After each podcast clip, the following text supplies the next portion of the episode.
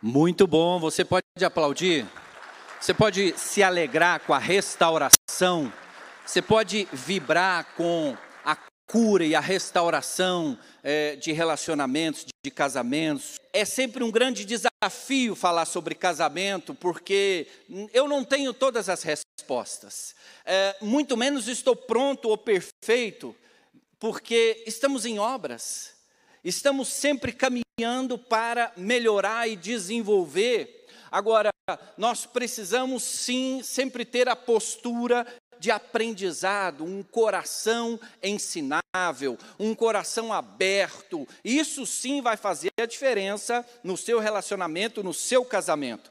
Eu quero falar, eu quero conversar com você essa noite sobre vencendo os inimigos do casamento. Aí você pode dizer assim: ah, que ótimo, estou no lugar certo, faz anos que eu estou dormindo com o inimigo, então você vai me ajudar aqui essa noite. Mas calma, não se precipite, porque a minha intenção é te ensinar os verdadeiros inimigos do casamento, que muitas vezes não é esse que está aí do seu lado e você acha que é o seu inimigo.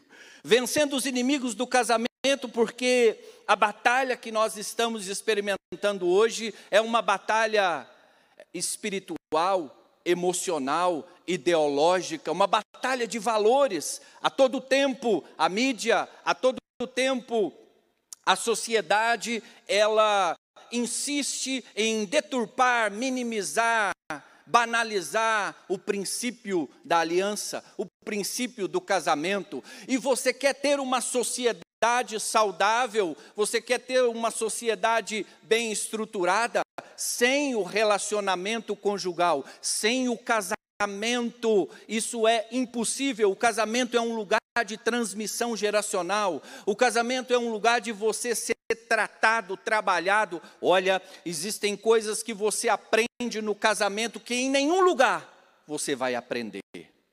Existem princípios, valores que você aprende dentro de um contexto de casamento que você não aprende em nenhum lugar.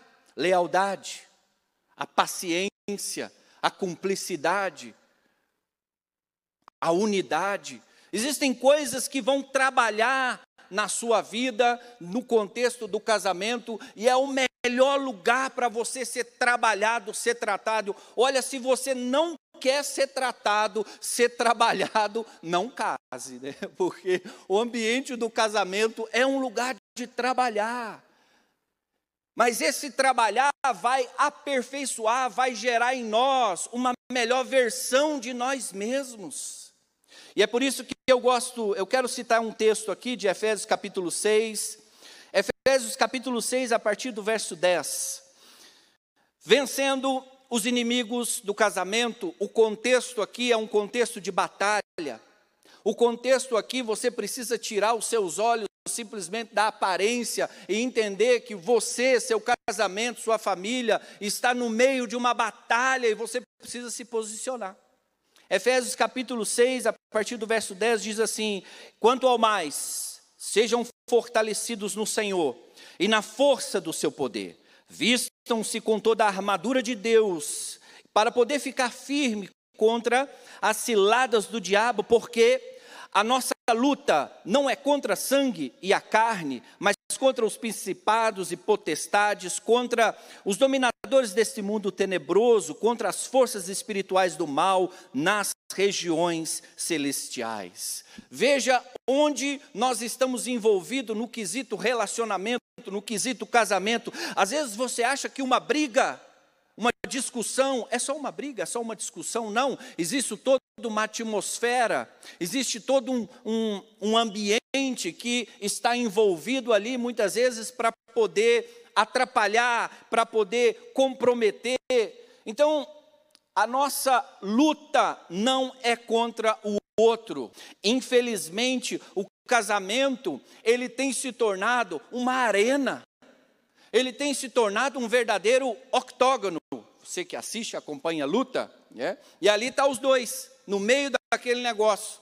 E ali é, é dos golpes dos mais diversos. E será que o casamento, ele deveria ser esse lugar de rivalidade, de briga, de ofensa, de agressividade? Claro que não. O casamento, na essência, deve ser um lugar de harmonia, de unidade, de aconchego, de proteção, de segurança. Mas, infelizmente, a dura realidade é que o casamento ele tem se tornado uma zona de guerra.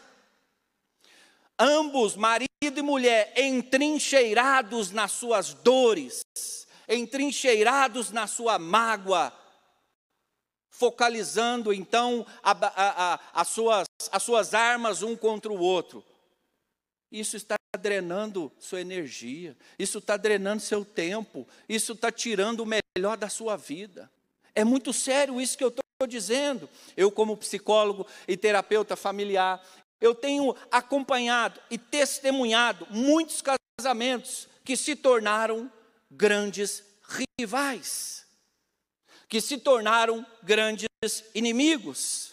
E é como eu disse, é desafiador falar do casamento, porque eu não acredito que alguém deva doutrinar a sua vida íntima. Eu não acredito que alguém deva doutrinar a sua intimidade, mas nós podemos e devemos estabelecer princípios.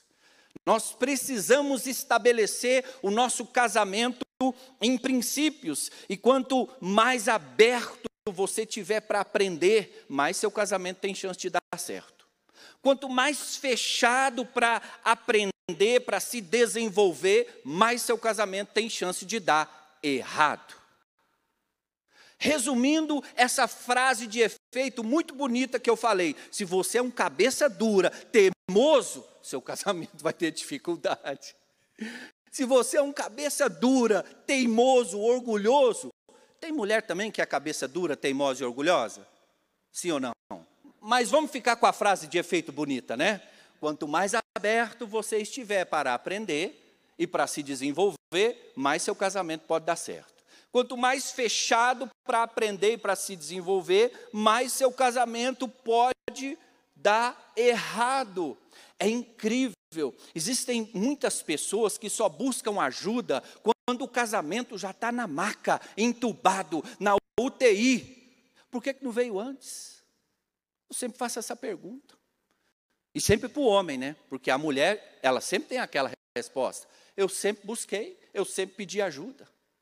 Então, esse exemplo, meus nobres, nobres colegas homens, nos fala que o homem é mais cabeça dura e mais temoso. Porque se tivesse ouvido a mulher antes, você poderia ter encontrado ajuda para o seu casamento. Então, esse é o cenário onde muitos estão envolvidos um cenário de guerra. E nós precisamos aprender aqui a vencer os inimigos do nosso casamento.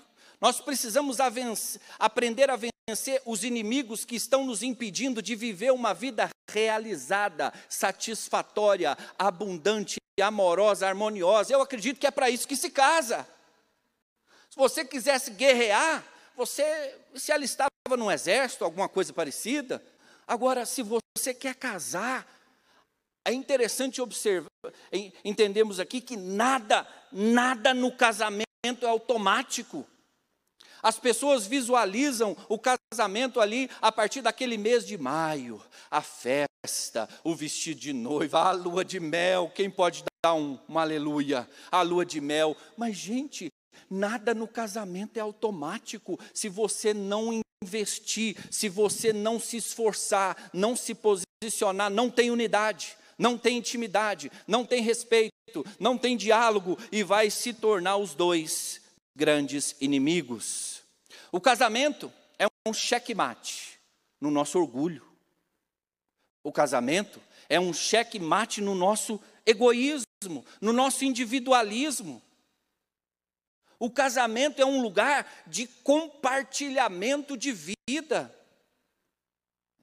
Eu estava atendendo um marido e, e o casamento já vinha assim é, com grande dificuldade, mas esse marido ele teve uma, uma, um despertar de uma consciência, um despertar de um movimento interior, e ele disse assim para mim: o que eu não fiz por esse casamento, esses 20 anos, uma vida inteira, eu vou fazer agora, eu vou dar meu sangue por esse casamento.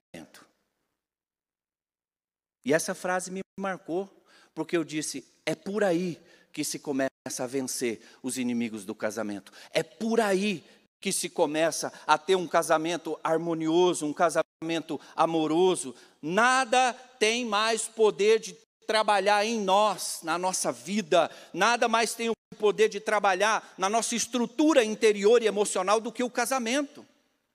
Hoje nós temos uma problemática da maturidade, especialmente do homem. O homem tem assim atrasado, retardado a sua maturidade. Homens com 30, com 40 anos, dificilmente têm uma disposição de casamento.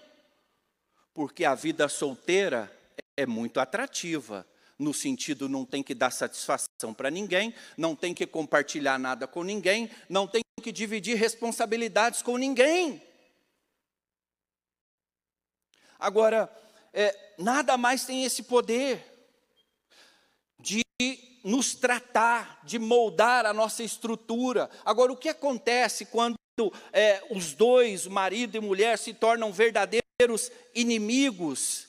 São pessoas é, intratáveis, são pessoas endurecidas emocionalmente, são pessoas entrincheiradas nos seus mecanismos de defesa, que acaba impedindo essa submissão ao tratamento.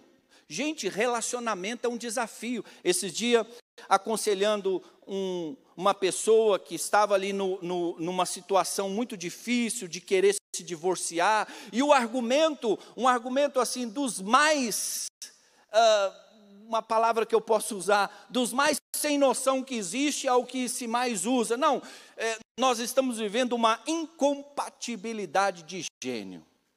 Então, nós vamos separar. Agora eu faço a pergunta: existe alguém compatível aqui? existe alguém compatível aqui? Levanta a mão. Se tiver algum clone aqui, se te clonaram, você é compatível. Se não, ninguém é compatível, porque você é uma identidade exclusiva, tem uma história de vida única, tem uma família de origem única. Ninguém é compatível com ninguém. Essa é a beleza do casamento. Essa é a beleza do casamento. Não tem como você querer que o outro seja compatível no sentido assim, ele tem que ser igual eu. Ou ele tem que gostar de tudo que eu gosto. Não, isso não é verdade. Então, as pessoas intratáveis têm uma dificuldade muito grande de lidar com esses movimentos de restauração no casamento. E eu gosto do que o apóstolo Paulo diz em 2 Timóteo, capítulo, o capítulo 4, verso 7, que diz assim, ele tem essa frase muito conhecida, diz assim, combati o bom combate, terminei a corrida, guardei a fé. Gente, quantos maridos, quantas mulheres estão combatendo o mau combate? Estão combatendo o mau combate. O apóstolo Paulo diz: combati o bom combate. Isso, isso quer dizer que tem um mau combate. Qual é o mau combate? É um contra o outro. É ofendendo o outro. É agredindo o outro. É minimizando o outro. Esse é o mau combate. Porque o casamento é a junção de duas melhores partes, é a junção sim de duas pessoas diferentes. E esse negócio, né, esse negócio de é, de alma gêmea, bom, você sabe que quem lançou isso foi um certo cantor, né, que ele dizia: alma gêmea, carne e unha, bate coração, as metades da laranja. Bom, se isso fosse verdade, ele não estava no nono casamento. Você concorda? Se isso fosse verdade, o camarada não estava no oitavo, no nono casamento. Então está buscando essa, essa outra metade aí que não acha nunca. Nós não podemos relacionar com o outro pela metade. A gente relaciona com o outro por inteiro. Você se relaciona com o outro por inteiro, sabendo quem você é, sua identidade, sarando, despojando, se livrando das bagagens, dos pesos emocionais. Nós vamos falar sobre isso. Então, combatir o bom combate. Está na hora de você, como casal, você marido, você esposa, está na hora de você combater o bom combate. O alvo não é seu marido, o alvo não é sua esposa.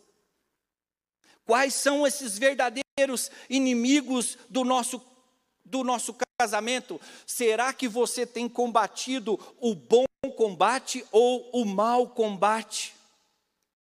Quantos casais começaram a tratar um ao outro como inimigos, indiferença, ofensa? Quantos casais começaram a estabelecer dentro das suas casas guerras, frieza, agressividade, grito, acusações? Tudo isso é o cenário de muitos casamentos. Tudo isso é o cenário muito frequente que nós vemos hoje. Então, o nosso conceito de batalha, ele precisa, ele precisa ter alguns ajustes. O nosso, a natureza da batalha que nós estamos envolvidos precisa ficar mais, mais patente, precisa ficar mais visível.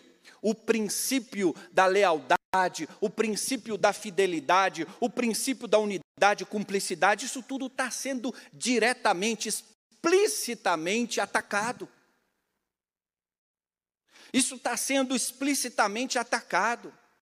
E nós precisamos, nós precisamos como igreja, nós precisamos como sociedade estabelecer que aliança, lealdade, cumplicidade, unidade são os pilares, são ah, os fundamentos de uma sociedade saudável. Então, o nosso conceito de batalha, ele precisa ser renovado. Quantas vezes eu ouvi aconselhando o casal, e aí, gente, vocês vieram aqui em busca de um aconselhamento, é o que, que vocês precisam? Qual o problema de você? O meu problema é ele. Tantas vezes, o meu problema é ela. Então, assim, um conceito de batalha totalmente distorcido. Um conceito, a natureza da batalha, você não está se posicionando, você não está sabendo se posicionar na natureza da batalha. E a ênfase dessa batalha não é lutar contra o outro, nós acabamos de ler que a nossa luta não é contra carne, não é contra sangue, ou seja, a luta não é contra o outro. Nós acabamos de ler, quando você começa a lutar contra o outro, disparar suas armas contra o outro, você errou o alvo. Você errou o alvo. E você vai começar a sofrer então derrotas. A ênfase não é lutar contra forças do lado de fora. Esse conceito de batalha, ele é, ele, ele é, ele é distorcido de achar que a batalha só está do lado de fora. Não, para você vencer os inimigos do seu casamento, você precisa entender que a batalha está do lado de dentro. A batalha está no interior de cada um de nós, na nossa mente, onde a fidelidade, a lealdade, a transparência, a confiança, ela sofre os maiores ataques. Onde?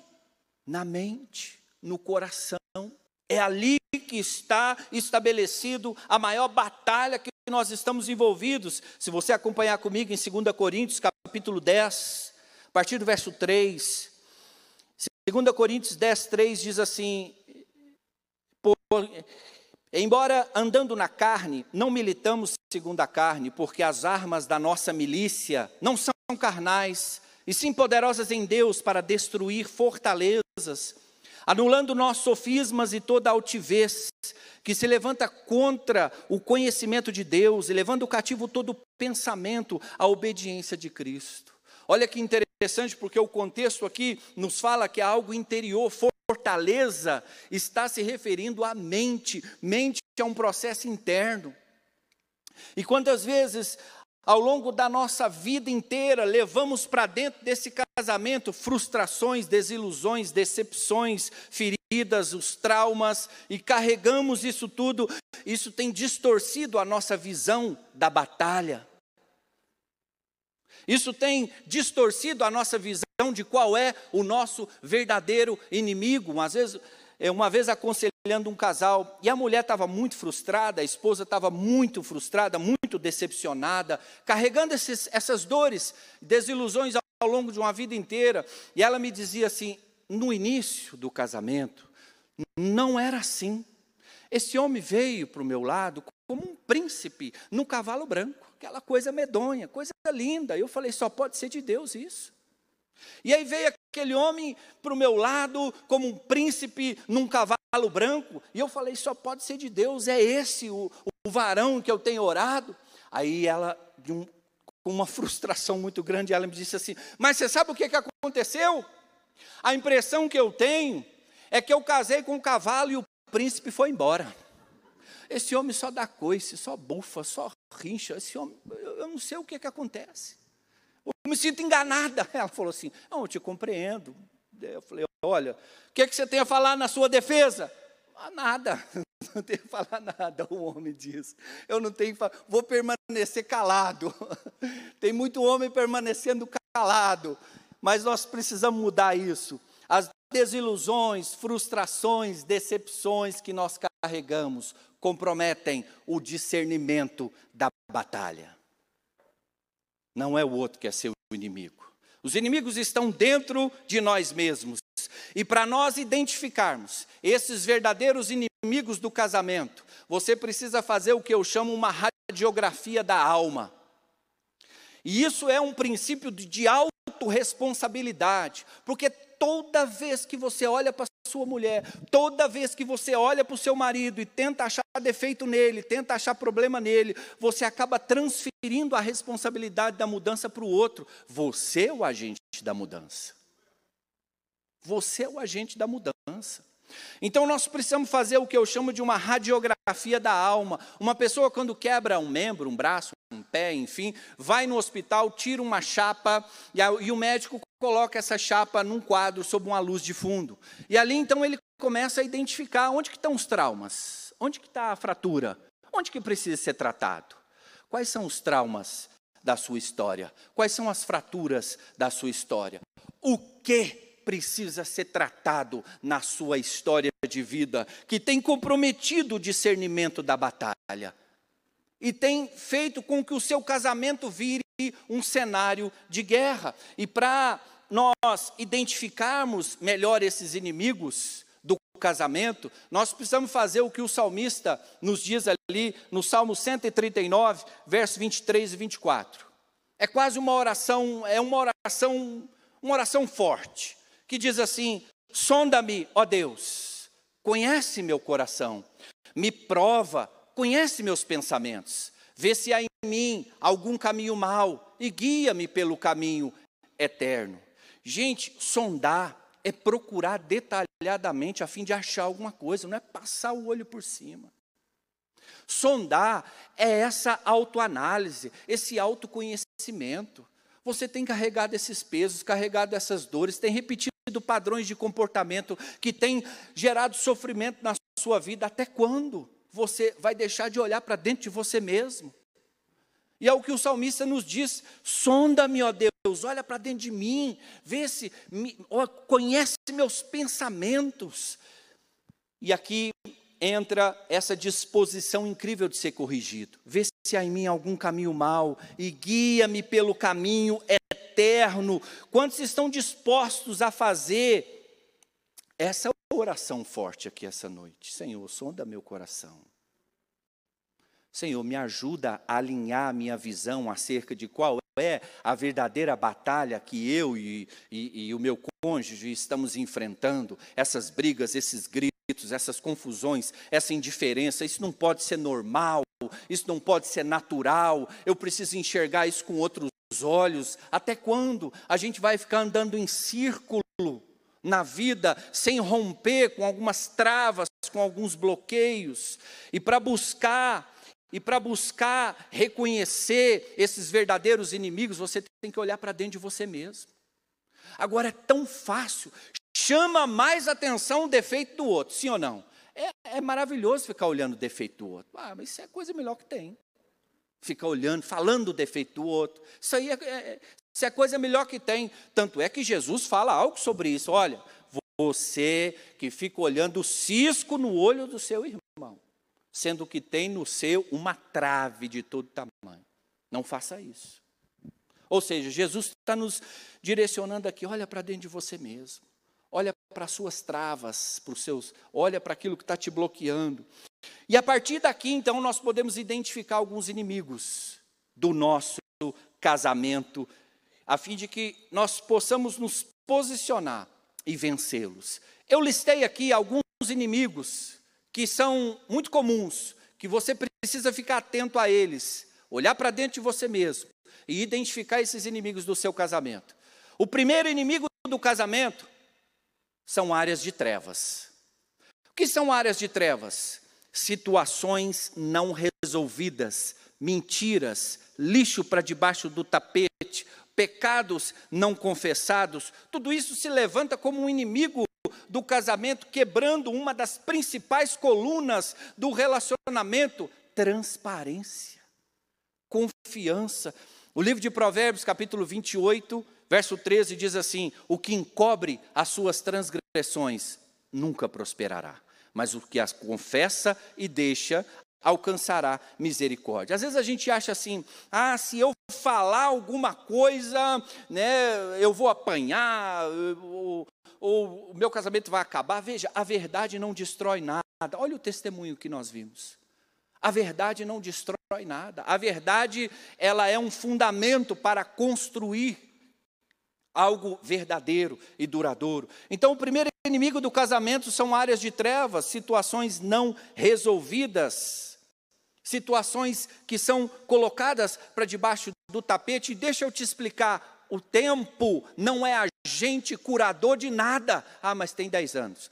Ah, mas tem 20 anos. O tempo não é agente curador de nada. O tempo só sobrepõe, só sobrepõe sentimentos. Às vezes a gente conversa com casais, conversa com esposas que sofreu uma traição e aquilo está doendo tanto no coração daquela mulher que você acha que aquilo aconteceu ontem, mas tem 10 anos, mas tem 20 anos. Aquilo nunca foi tratado. Né? Então, o casamento, ele é um compartilhar de vidas. E essas áreas de trevas se tornam verdadeiros inimigos, distanciando, afastando pessoas.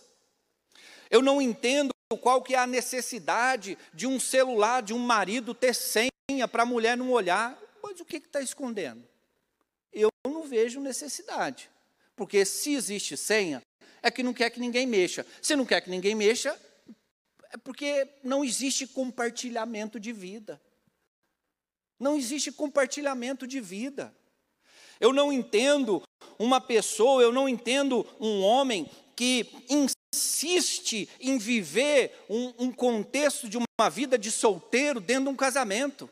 Meu, ficar solteiro.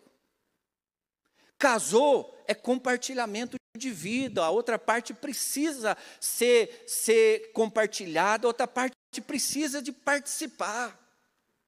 A gente precisa evoluir, irmãos. aliança custa caro, e não é essa aliança de ouro, não. Porque isso aqui, muitas vezes, é banalizado. A aliança do coração custa caro. E é isso que vai sarar a sociedade. É isso que vai sarar os vínculos. É isso que vai lançar os nossos, os nossos filhos como flechas. Esse é o primeiro inimigo do casamento, áreas de trevas. Segundo inimigo do casamento, a passividade. O que é a passividade? Falta de iniciativa.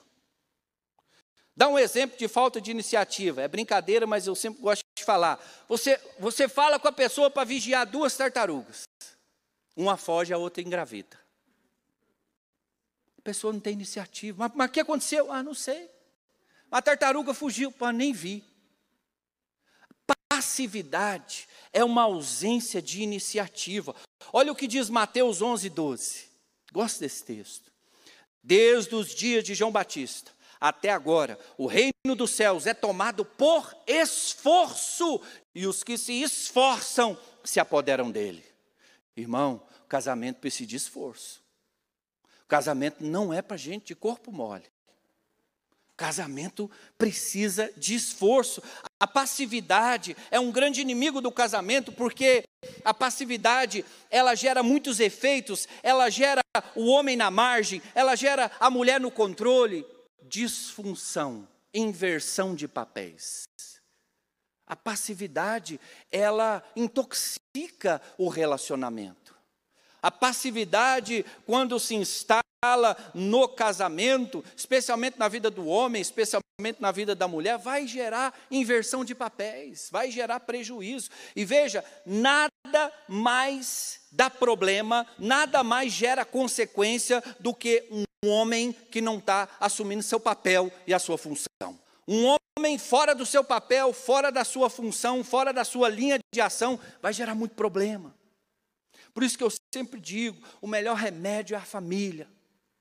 Cada um ali estabelecido no seu papel, na sua função, o melhor remédio é a família.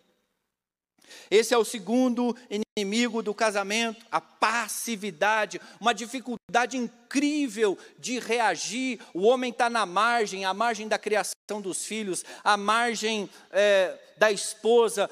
Uma certa vez, aconselhando um casal, ele me disse assim: Não, mas eu sou o provedor dessa casa, eu ponho tudo aqui dentro. Eu disse: Mas quem falou com você que mulher precisa de homem para pôr coisa dentro de casa? Mulher trabalha, quando não trabalha, o governo ajuda e dá. Quem falou com você que mulher precisa de homem para pôr coisa dentro de casa?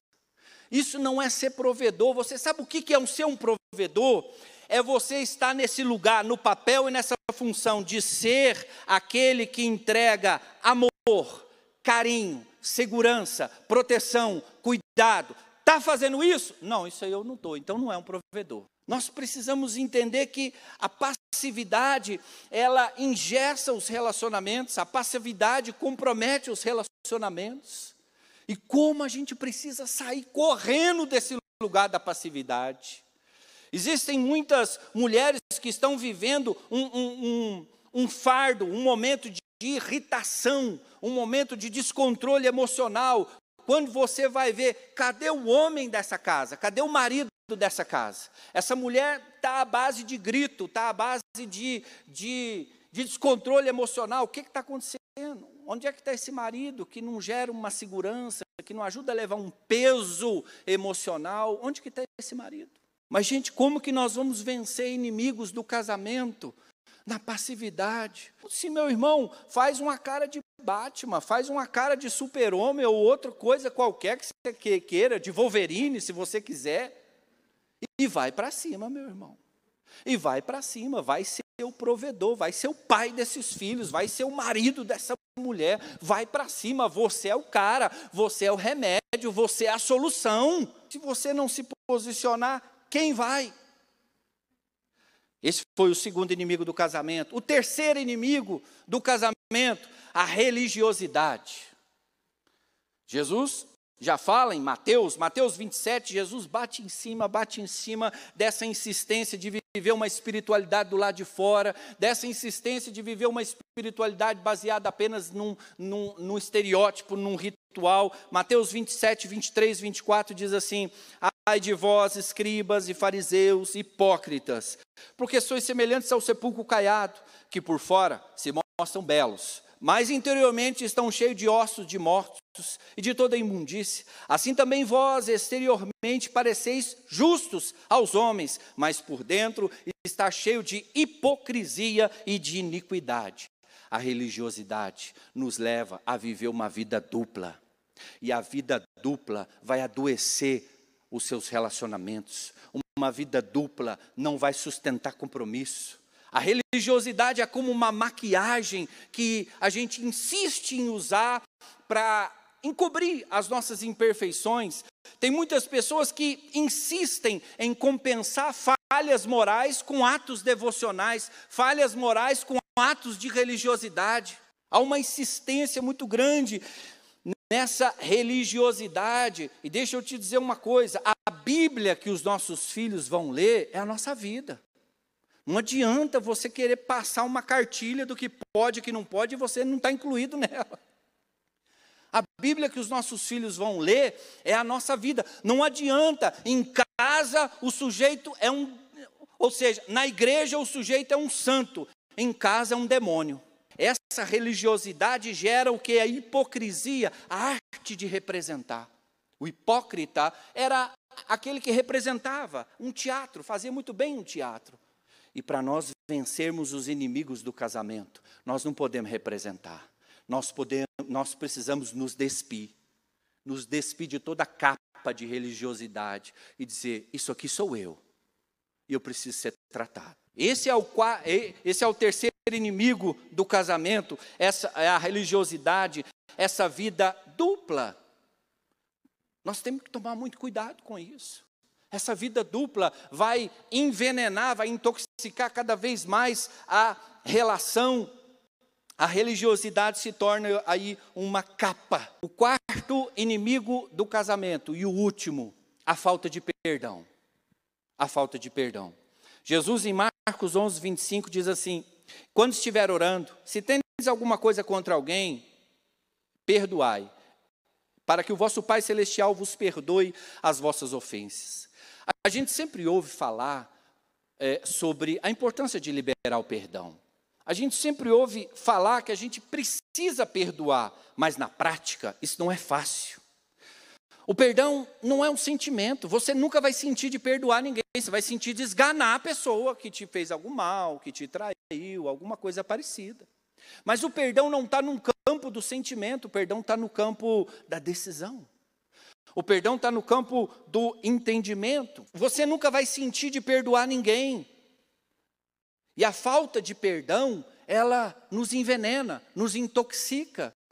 Existem pessoas que estão literalmente adoecidas emocionalmente por falta de perdão, não conseguiram liberar-se da perda, não conseguiu se soltar da perda. Houve uma traição, houve, houve é, uma injustiça, houve uma rejeição, houve qualquer coisa nesse sentido que te trouxe um sofrimento, uma dor, mas você precisa liberar essa perda. As nossas feridas, dores e traumas que carregamos não devem ser o centro da nossa vida. Existe vida além do trauma. Amém? Existe vida além dos nossos traumas, além das nossas dores. A falta de perdão não significa que nada aconteceu. Ah, eu já te pedi perdão, você continua falando nisso. Claro que vai falar, o perdão é um santo remédio, mas não apaga a memória. A ideia não é esquecer, a ideia é lembrar sem dor você olhar para o passado, é você olhar para aquele episódio, para aquele momento da história e lembrar sem dor, lembrar sem estar a, a, ligado com o sofrimento. A falta de perdão nos adoece, tem adoecido a muitos. O perdão não significa é, que você é, é, não aconteceu nada, o perdão não significa que não se deve falar mais sobre isso, não, é um processo. Às vezes a pessoa até perdoou, mas ainda dói. Ainda dói. E tem que ter calma, tem que ajudar a curar essa ferida. A outra parte precisa ser é, um, um objeto dessa cura. Então a falta de perdão é um grande inimigo do casamento, porque a cura reside nesse lugar onde a gente não quer que ninguém chegue, nem Deus chegue. Mas o ponto da dor é também o ponto da cura. É lá que Deus quer chegar, é lá que a gente precisa se abrir para ser tratado e para ser curado. Então, só para finalizar aqui, estes são os quatro inimigos do nosso casamento: áreas de trevas, a passividade, religiosidade e falta de perdão. Aqui a gente precisa entender que você vai vencer os inimigos do casamento aplicando a lei do esforço. O que é essa lei do esforço? Eu cito ali Josué, o capítulo 1. Moisés, quando sai da. Moisés, quando sai do Egito, tira o povo da escravidão do Egito, chega até a terra prometida, ali ele manda os doze espias, você conhece a história, mas ninguém entra. E ali, num outro momento, quem vai suceder Moisés é Josué. Josué capítulo 1. No Josué capítulo 1, a expressão que mais se repete ali é: seja forte, seja corajoso. A expressão que Deus mais usa com Josué diante de uma conquista da terra prometida é: seja forte, se esforça. E nós podemos aplicar isso no nosso casamento. O casamento é uma conquista e você precisa ser forte, ser corajoso. Muitas vezes ser forte ser corajoso para vencer o seu orgulho. Ser forte ser corajoso para abrir mão do seu egoísmo. Ser forte ser corajoso para ter empatia, se identificar com a dor do outro. Josué, na questão de Josué capítulo 1, ele precisava, ele foi chamado ali através dessa lei do esforço, para ter coragem, para ter disciplina, porque o maior inimigo de Josué não estava do lado de fora, mas estava do lado de dentro. E assim é no nosso casamento. O maior inimigo do nosso casamento não é o, o cônjuge, não está do lado de fora, mas está do lado de dentro. E você precisa ser forte, ser corajoso, através dessa lei do esforço, que é um chamado à disciplina, é um chamado à superação, superação da inércia, da falta de posicionamento. E como nós precisamos, o casamento ele é um empreendimento que precisa de toda a nossa dedicação. Precisa de todo o seu investimento. E é como eu falei, aquela frase que eu ouvi daquele marido que estava vivendo aquele despertamento, aquela, ele se estabeleceu na lei do esforço e ele diz: "O que eu não fiz por esse casamento uma vida inteira eu vou fazer agora, eu vou dar meu sangue por esse casamento. E aqui a gente precisa entender a perseverança. Existem pessoas que, por causa da sua estrutura emocional fragilizada, por causa das dores, dos traumas, das perdas que carrega, acaba se tornando intolerante.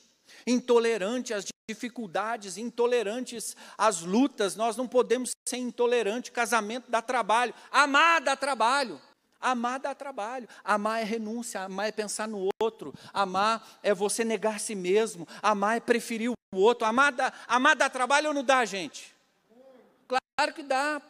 A perseverança nos leva a alcançar esse lugar de vitória. Agora, se você retroceder na primeira dificuldade, se você desanimar na primeira resistência, você não vai vencer os inimigos do seu casamento. Romanos capítulo 5, verso 3 em diante. Romanos 5, 3 diz assim: E não somente isso, mas também nos gloriamos nas próprias tribulações, sabendo que a tribulação produz perseverança, a perseverança, experiência, a experiência, esperança. Ora, a esperança não confunde, porque o amor de Deus é derramado em nosso coração pelo Espírito Santo que nos foi outorgado. Nós precisamos entender que as provas que a gente vive como casal, as provas e lutas que a gente vive como casamento, não é para a gente retroceder, é para a gente avançar, é para a gente ter experiência, perseverança, esperança, e um dia você poder falar como esse casal falou. Experimentamos um momento difícil, experimentamos uma dor, mas hoje vencemos. Estamos aqui dizendo para você: você também pode experimentar. Então, através da lei do esforço, você vai se comprometer. Através da lei do esforço. Ninguém vai poder fazer o que só você é capaz de fazer por esse casamento. Existem lutas que só você pode lutar. Eu posso orar por você, posso te dar uma palavra de encorajamento, posso aconselhar você, mas não posso lutar por você. Existem lutas que só você pode lutar. E você tem que se fortalecer, como nós lemos lá no início, vestir as armaduras, se fortalecer.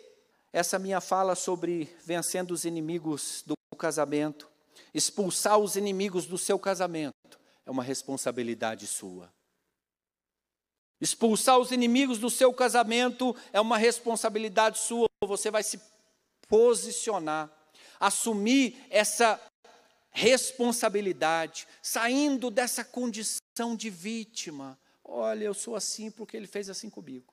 Eu sou assim porque fizeram assim comigo. Não, isso é um lugar de vítima que vai adoecer sua relação, que vai adoecer seu casamento. Saia desse lugar. É preciso então sair desse lugar de vítima, é preciso conhecer sua história, é preciso identificar os males, elaborar as perdas, é, liberar o perdão, fazer o luto, abrir o coração para ser transformado, abrir o coração para transformar todas essas dores em palavras. Nós precisamos nos posicionar como agentes de mudança.